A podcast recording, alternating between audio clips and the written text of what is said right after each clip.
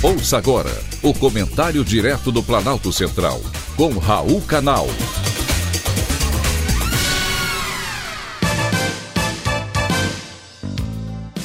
Queridos ouvintes e atentos escutantes, assunto de hoje: escolha certo nas eleições. Há seis meses das eleições, ainda existem muitas indefinições. Por ora, só a certeza entre esquerda e direita a pulverização de partidos sequer confunde o eleitor brasileiro. A maioria não sabe quantos são, muito menos que temos 11 pré-candidatos disputando a presidência da República. Não faz a menor diferença. Partidos novos são criados, porém os comandantes são os velhos políticos de sempre, que não abrem mão da vaidade e do poder.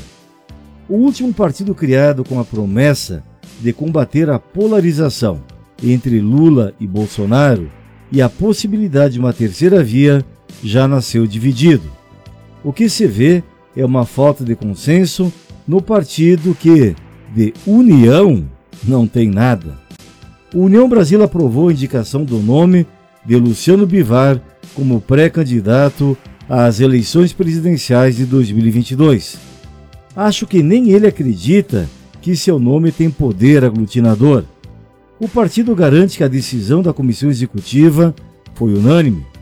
O próximo passo será se reunir aos demais partidos que buscam formar a terceira via para a eleição do Planalto.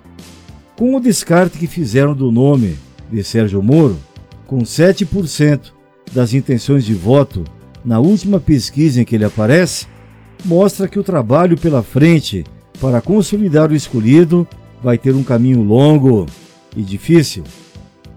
Essa manobra da chamada terceira via só beneficiou o atual presidente, que teve reduzida a diferença entre o seu principal opositor. Seis meses em número de dias é pouco, mas é muito para definir uma eleição. Espero que os eleitores que estão me ouvindo pensem bem no país que queremos e escolham certo nas eleições de outubro. Foi um privilégio ter conversado com você.